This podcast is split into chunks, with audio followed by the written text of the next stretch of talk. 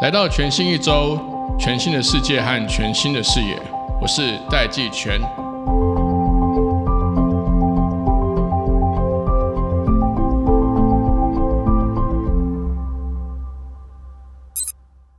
位听众朋友，大家好，我是戴季全，欢迎回到全新一周。我们今天邀请到微软全球助理法务长及台湾微软公共暨法律事务部的总经理施立成 Vincent。Vincent 你好，Hello，季全你好。是 Vincent，你是不是刚当选台湾美国商会的会长？先跟你说声恭喜。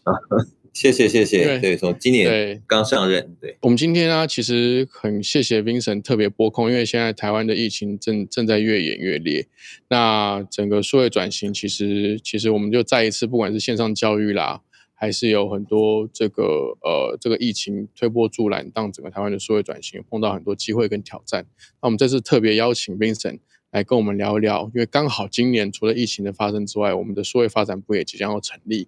所以先请教您的是说，微软其实是全球最主要的云端服务的 provider 之一。那这几年其实整个数位新世界的形成速度非常快，那这整个数位经济啊，数位世界的发展会联动到非常多的法规修订。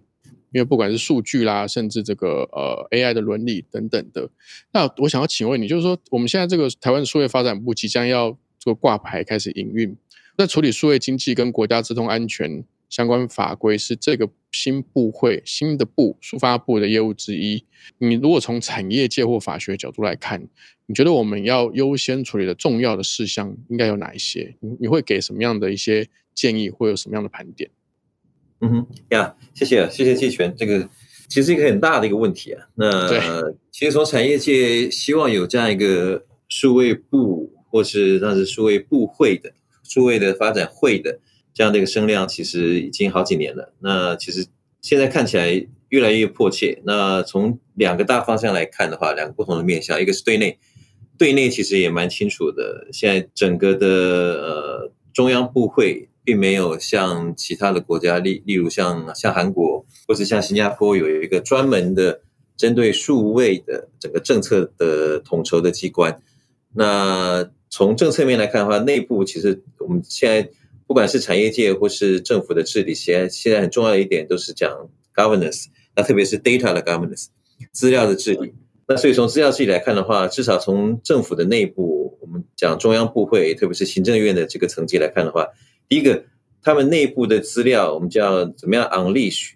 就是能够开放政府自己本身的资料库，或他们自己本身有非常大的、非常多的。我们一直在强调说，特别像鉴宝资料库，是我们是坐在金矿上面。那怎么样能够让政府内部的资料能够 unleash 出来，不只是单单让政府本身可以更增加它的行政效率。而且更能够让民间也能够一起来开放使用。那第二个这个很大的重点是政府内部的数位上的协同。其实目前也看到哈，在产业界或是从人民本身，我们讲人民让人民有感的服务来看的话，其实也有很多的可以进步的空间。举个简单的例子来看的话，现在如果你去搬家的话，那搬家的话，现在我们还是要做很多的户籍上的个的呃更正，或者是说迁入啊等等的。对对对。那这个其实都现在的使用者经验来看的话，其实都是要跑好几个不同的机关。其实这些所有的资料在政府的资料库里面应该都有，但是目前我们看到的是刚刚说怎么样 unleash 政府的资料，政府的资料本身其实并没有互通，它也没有办法互相的协同。那我们之前其实有一个呃简单的例子，我们有也拜访一个直辖市的市长，有当场讨论到数位转型的过程中间，就有特别问他说。市长，你知不知道你你们光这个市本身到底有多少的资料库是直接跟人民的服务相关的？那市长当然回去找，不管是资讯室或其他的，最后是他们自己本身其实都不太确定到底有多少的资料是在政府的这个掌握当中。那如果连最基本的这个资料治理的最基本的要求，就资料的掌握度跟资料的互通性，这点在在目前。中央部会里面，我们觉得说还是有很多可以进步的空间的。那这个是对内的部分。那那除了这两个之外，当然还有一个这个现在的基础建设，我们讲数位的基础建设来看的话，第三大点来看的话，现在也看不出来说等于也各个部会等于各自有各自不同的的做法。其实严格来说，有一个蛮有趣的讲法，就是数位部的成立，其实也就代表说，呃，在政府内部，其实各个各部会中间对于数位可能还不是那么的强调，或是那么的到位。因为现在我们在讲说，每个每个公司每个组织都可能会会变成一个软体公司，或是一个数位的一个这个团体。那政府也是一样，其实最圆满的方向的话，其实是每个部会本身都有它的数位发展的政策，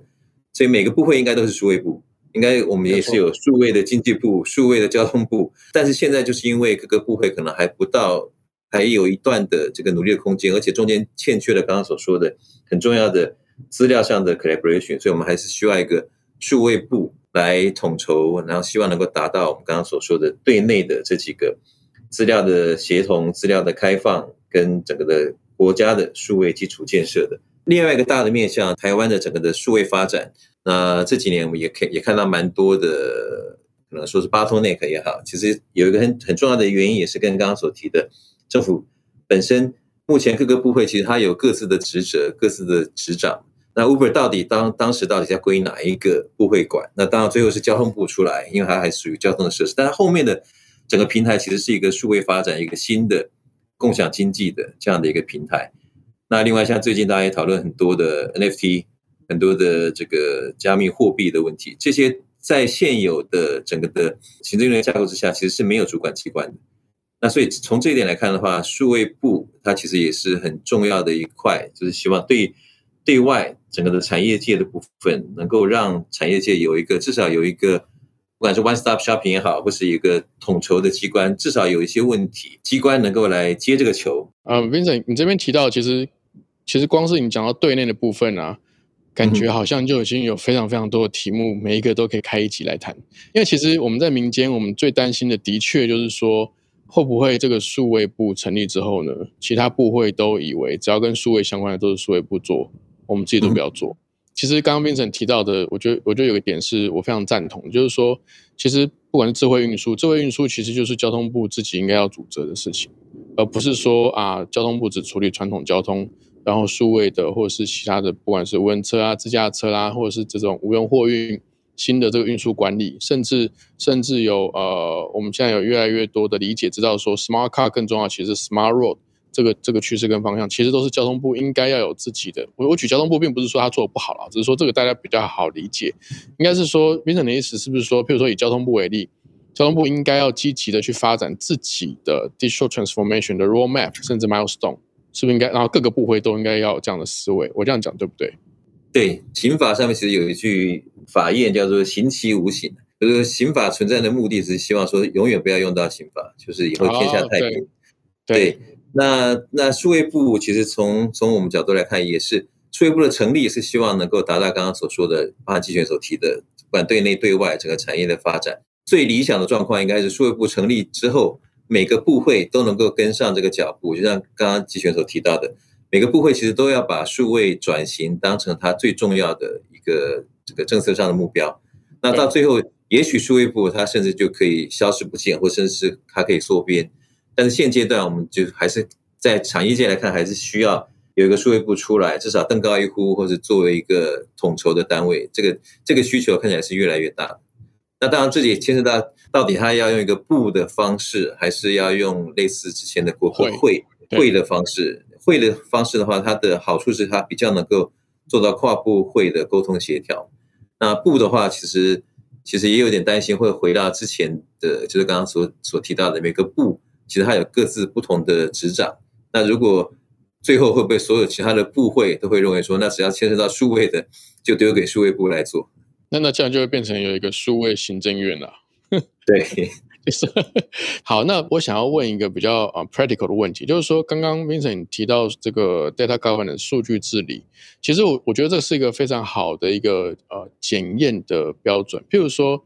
像台北市府，呃，我记得在 B one 还 B two，它其实是有个 data center。当然，是不是一定要有一个实体的 data center？我觉得这个这个做法上面我们可以再讨论。因为但至少说台北市府已经开始意识到说。要去会诊这个公务机关里面、市政府里面各个处或各个局，他们所拥有的这个 database 跟有哪些。那台北市府现在也开始在规划说，怎么样可以跟民间不同的这些厂商，可能譬如说共享机车啦，还有一些智慧停车位啦，甚至这个呃很多的这个这个民间使用的这个服务。来去做这个资料的会诊、data 的串接或对话，甚至在服务上面可以去做对话。那这样的一个一个架构下，其实呃，Vincent，你你比较有这个国际的经验，我想要请教您的是说，其实国内外。我们台湾目前跟数据相关的法律似乎是只有只有一部呃个资法而已。那其他国家，包含欧盟或美国，是不是有针对这个 data governance 有没有开始一些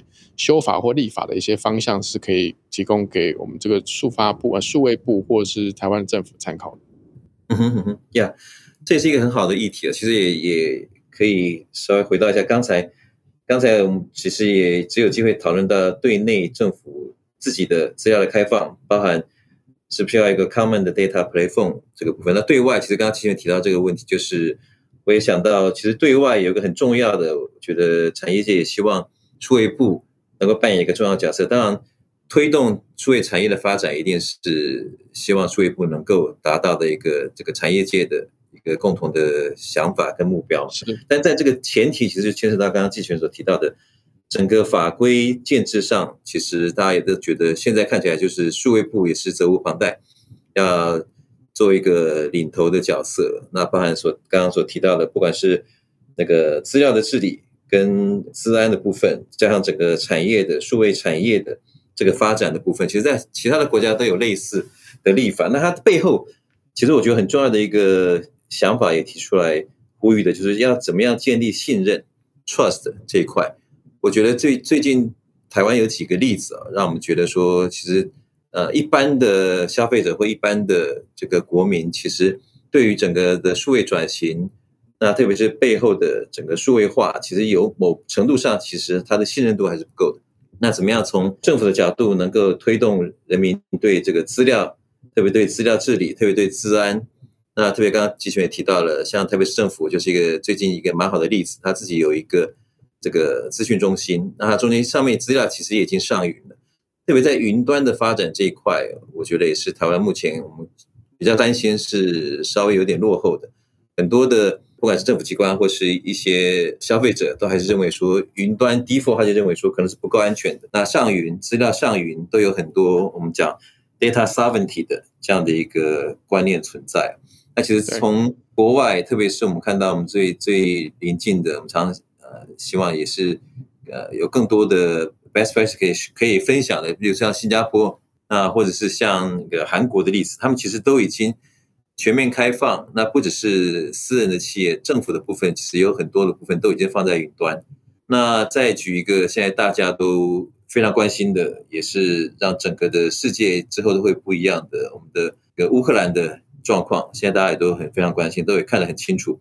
在这个这样的一个。不幸的冲突发生之前，其实乌克兰本身他们自己政府也有一些呃资料上云的限制，但是在之后马上他们就发现说，只有真的拥抱云端，而且可以充分利用到整个公有云的架构，这个才是我们现在讲到从资料治理延伸到整个的政府的 resilience，政府的韧性、数位韧性的这一块。那这个其实都是在怎么样建立信任，然后从数位韧性的这个要求点来出发，这个都是未来我们也非常期待数位部对外的部分能够让产业界建立这样的信任，那那使用的人民也有这样的信心。接下来就会从这样的信任再延伸到整个不同产业的发展，个别产业。其实台湾我们目前看到很多的产业在数位转型上已经都有一些蛮好的成绩，那现在只是怎么样能够更进一步的跟国际接轨。整个让国际上面的很好的例子，能够让台湾的产业界，呃，举几个简单的例子，我们看到的，比如说台湾的 healthcare 医疗的智慧医疗，啊，台湾的整个的，特别是那个制造业，不管是 EV，不管是我们讲的我们的 semiconductor，那另外像金融产业 FSI 这块，这三大块我们都觉得说是已经有很好的基础，那怎么样在现有的基础之下，能够透过数位转型，而且能够跟国际接轨，那透过云端、透过大数据这些相关的，能够走出台湾，那我觉得这这都是在数位产业发展上面几个很非常清楚的大的方向。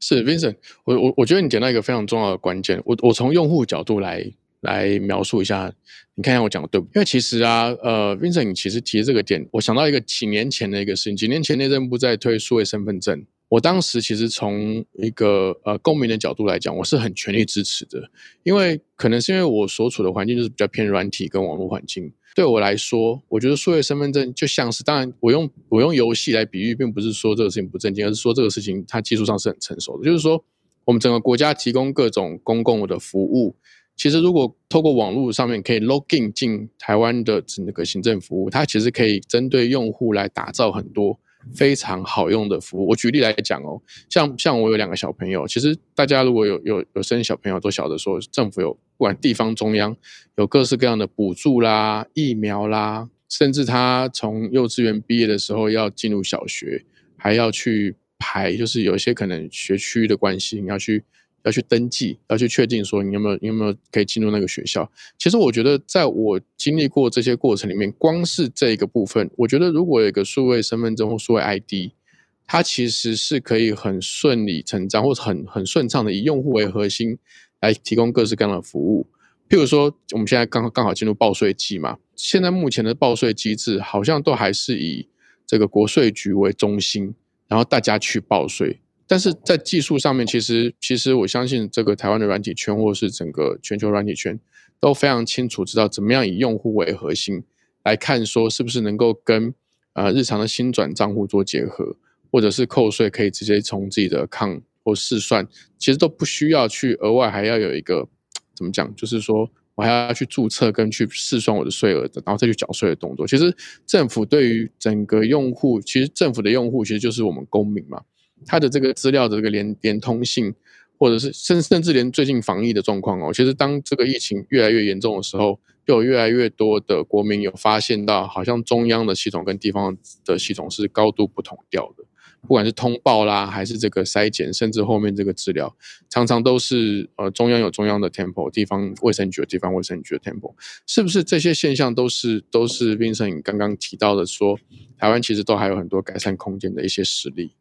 嗯哼，对啊，其实季璇刚刚已经提到很多。其实严格来说的话，现在的报税系统其实已经进步蛮多，已经让让人民觉得是有感的一个数位转型的一个很好的例子。有很多资料，其实我们现在还发现，它背后的平台就可以把它全部把它拉出来，它有一个 common 的 data。所以像整个 healthcare EID 跟 healthcare，我觉得就是刚刚很具体的例子来反映我刚刚所说的，怎么样建立人民的信任。对数位发展的信任，数位转型的信任，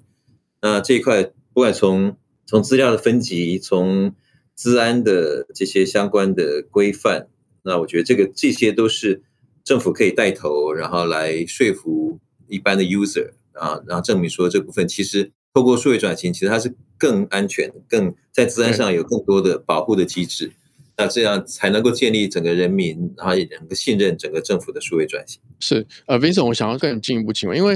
譬如说，像我以微软为例，其实这两年疫情下，其实我们都看到微软的团队，呃，运作跟反应速度非常快，就是不管是呃呃 Teams 的这个这个服务的需求，因为大家突然间就要 work from home，或者是停课不停学这样，那呃，微软是怎么样去呃迅速的去观察用户需求？然后来及时的透过不同的这些服务来协助这些很个人的数位转型或数位发展，是不是可以提供我们一些借鉴来看，在政府政府同样它也需要满足这些市民跟国民的需求嘛？那微软是怎么办到的？我们整个公司的数位转型其实大概是从二零一四年年底我们新的执行长萨迪亚上任之后开始做全公司的数位转型嘛。那从大概二零一五、二零一四、二零一五到到二零二零年、二零一九这这段时间，大概六年左右的时间，那让整个公司从过去等于整个的市值哈，我们说上市公司的成绩单来看，它整个的 capital 的的总额来看的话，这这透过这六年的时间，大概让它翻倍，然后变成是到了一个 trillion 的市值的公司，那。很有趣的，刚刚那个季选所提到的，在过去这两年中间，因为 COVID 的关系，全世界都在做数位转型。那这两年，我们自己当数位转型的更快，然后也更希望把这个数位转型的经验能够分享给大家。所以在这过去这两年，我们市值又翻倍了，变大。到最高的时候是到了大概两个 trillion 的这样的一个两兆的这样的一个市值，那这中间当然有很多不同的，包含数位转型的创新，那产品的新的设计，那我觉得很重要一点是我们现在的 culture 有一个也叫做 customer obsess，我们内部其实在开玩笑，中文怎么翻呢？有有同事建议说要翻的像现在的小说一样的追剧的话，就这样为客户痴迷。那这就是说，customer 想要什么，我们就尽量提供那个客户需要的这些。就在过去这两年的整个的疫情的影响之下，我们看到更多的、更多的例子。那举个简单的例子，其实我们也是自己本身在提供数据转型的过程里面，我们当然自己本身一定会是最先使用的。所以我们现在其实刚才也跟金选也有稍微聊了一下，最近我们其实整个公司大概至少有每个员工都有一半以上的时间，你有这样的弹性，你可以决定是不要 work from home。在在家里，在家中工作，那包含你的工作的时间，包工作的地点。那所以在过去这两年里面，我们自己本身就已经完全在实现我们自己的数位转型，特别是在很多的有三大块，一个是弹性的安排 （flexibility） 的部分，那另外是更有效率的部分 （efficient），还有包含整个的降低成本、节省办公室的空间。那最后一个，现在的节能减碳，我们在数位。转型之后，在远距工作的这样的一个服务提供之下，其实某程度上也大幅降低了整个碳排的这样的一个情况。觉得最明显的是，我们在 Teams 的部分呢，其实它一开始它可能是当做只是一个远距工作这个视讯电话的一个服务，但是大家可以如果有使用过的话，可以发现它其实一直在改变，一直在演进。那到现在。它除了传统最基本的，其实视讯电话它只是一个视讯的联系，只是一个最基本的功能。它现在上面所有的很多的，包含公司内部的呃协同合作，公司内部的签合，像现在我们在在我自己在 Team 上面，那当然不只是电脑，在手机上面也都可以。那公司内部所有的，不管是呃报你的这个支出、你的核销、你的请假，公司内部的所有的。流程其实都可以在 Team 上面完成，那而且所有的文件也都可以同样的在这样的一个协同平台上面能够把它完成。那这个就是在过去这两年一直它在也在演进，那也希望说能够真的提供一个我们讲 One Stop Shopping 或是一个平台，不只是只能看到对方能够讨论，而且在文件处理上跟公司内部的所有的签合、会计报表都能够通过这个平台来来完成。这个都是在过去这两年慢慢一步一步把它建立起来的。还有一个很重要重点，我们也发现说，在远距工作这样的一个环境之下，其实还有一个很重要的重点是，怎么样让社交元素放在这里面。那这个也是我们在 Team 这这的功能上面这几年有很多新的改进。那包含现在大家看到的，已经上面有一个 Together Mode，你可以虽然不在一起，但是你可以感觉在这个荧幕上面，好像大家还是排排坐坐在一起，在同样一个空间里面。那当然还有很多的现在的 Learning。我们现在远距学习也都是在 Team 上面慢慢的都把它加进去的，所以这些很多的，我觉得都是从我们自己工作本身来看到它的需求。那另外当然这中中间也会呃参考很多，也会 collect 很多，收集很多客户的需求跟他的一个这个 input。那最后举个例子，我们正好在在亚洲的亚洲区整个的 Teams 的研发团队，其实它有很重要的一个 team leader，其实现在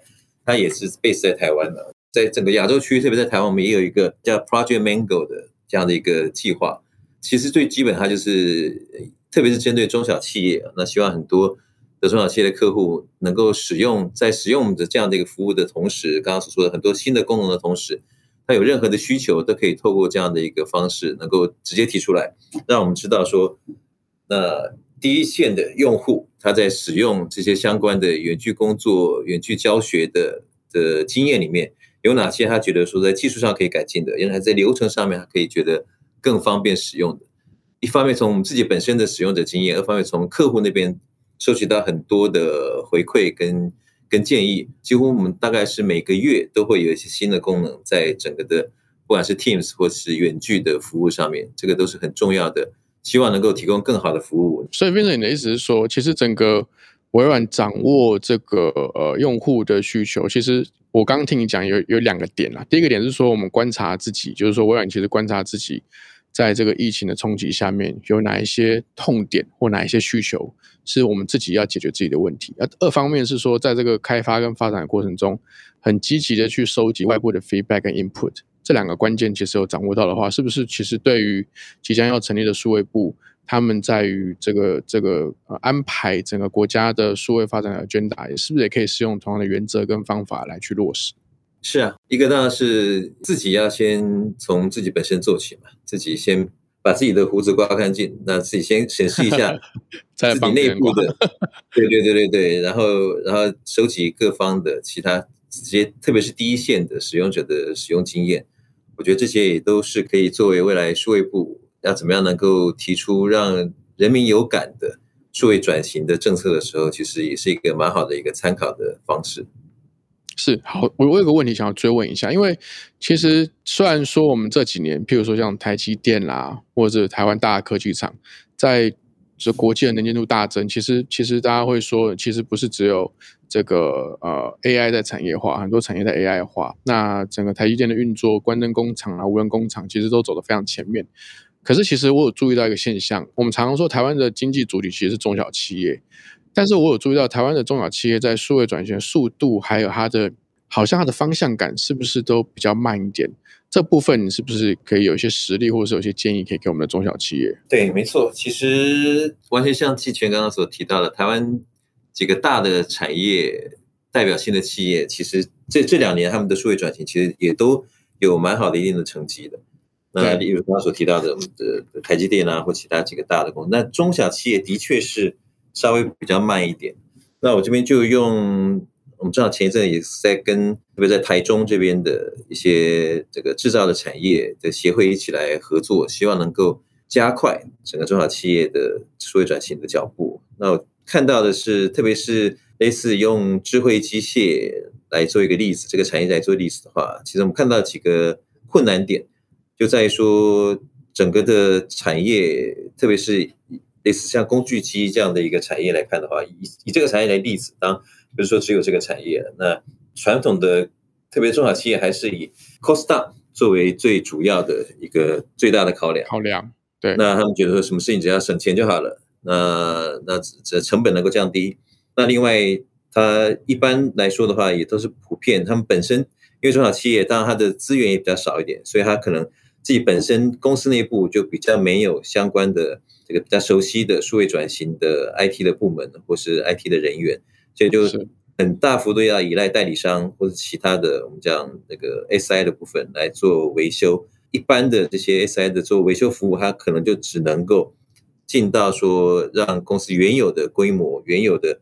IT 的系统让它继续的运作，它就比较欠缺整个策略性的数位转型的这样的一个大方向。那另外跟异业结盟，我们现在发现数位转型很重要一点，其实不是只有你公司自己转，它是整个产业链，有点类似粽子头的概念。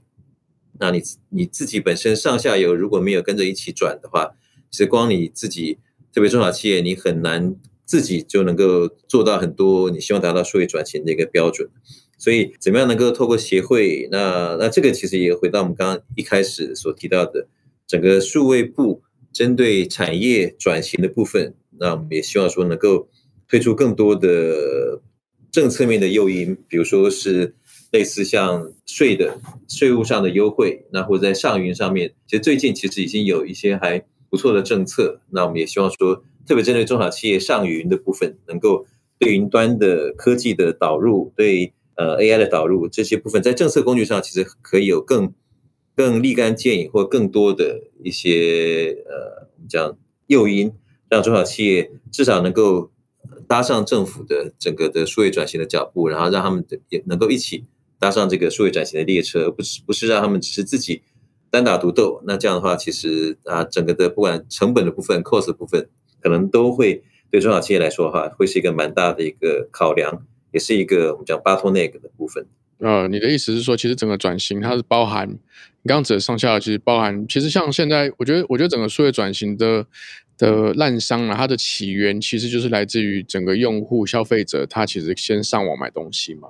然后先上网工作嘛，先在云端上面来去跟这个这个同事们，或者是上网去消费啦，上网去做很多娱乐服务等等的开始，所以从 C to B、B to B 再到 B to G 这样这个路程，这样一路的这样一直数位转型上去，所以这样感觉起来好像好像这个整个上云一方面。呃，越多的企业，这供应链越多上云，它的整个上云的网络效应会越强。二方面，如果你没有在这个阶段上云的话，好像就会不知不觉，好像会被新的供应链或新的世界给排拒掉。这样，好，那我最后想要跟你请教一个有点重要的问题，就是说，啊，您当选这个美国商会的会长。我们现在当然大家都知道，台美关系目前的状况是非常好的。那我们两个国家其实，在国家呃国际贸易上啊，或数位的这些连接跟合作上面，你觉得我们进一步啊，接下来可以具体展现在哪一些方向？在未来这几年，呃，台美的合作一定是非常的有关键的几个的角色，我觉得台湾是可以扮演的。那当然，整个的贸易大方向的，整个的这个双边的贸易协定，不管是 BTA 或是或是现在讲的这个呃印度 -Pacific 印太者战略的这个部分，那台湾都有很大的一个这个重点或很大的一个优先顺序，是可以更进一步的跟台美这边的合作更加的加强的。那另外具体的几大块啊，就像延续我们刚刚的讨论的话，其实整个的台美的伙伴关系，从数位转型这块，其实就有很多是双方可以互相合作的。那中间当然除了数位转型之外，另外像整个的 supply chain，我们讲这个供应链的部分，特别在现在整个国际形势变化越越大的情况之下，怎么样台美中间的这个 supply chain 的部分能够更加的合作？那另外，例如像大家都非常耳熟能详的，大家都知道非常重要的资安、资讯安全的部分，包含一些刚刚前面也提到的，怎么样建立人民对数位的信任，包含整个的。我们讲呃，disinformation 或是这个假新闻这些相关的合作，这个也都是广义的整个的资讯安全的一部分。那还有一个很重要的一块，今年的白皮书里面也会可能会特别提到的，就是整个的 sustainability。我们讲整个的永续发展，那这个中间当然也包含很重要一个是整个能源的的稳定度跟未来绿能的发展这几块从。这个今年这样整整个大方向来看的话，那特别刚刚所提到的也很重要一点，整个的政府的韧性，不管是数位韧性或是 government 的 resilience，这些我觉得这这几大块都是在未来的这一到两年里面，我觉得是重中之重，而且是不管是台湾的产业界或是政策面部分，那台美的合作，那怎么样来在这样的一个平台之下，让台湾的产业更走出世界，而且让。整个的贸易合作的伙伴的关系，不只是美国，其实跟整个的亚洲区都能够有更多的合作。我觉得这些都是很多可以在未来这两年机会非常大的，应该大家一起来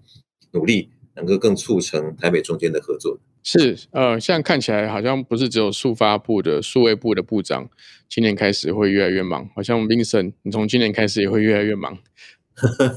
我们也担心了，其实现在产业界也在担心。数位部未来会变成一个许愿池，所有跟数位有关的都希望数位部来做。那这个也当然也是资源有限，那我们也就希望说刚刚提到几个重点的部分，也希望那个数位部能够未来也对它期待很高。那也希望整个的产业界都能够一起来支持数位部未来的发展。好，今天非常谢谢 Vincent，然后也非常谢谢听众们的陪伴，让我们收听全新一周来迎接全新的一周。谢谢大家，谢谢，谢谢。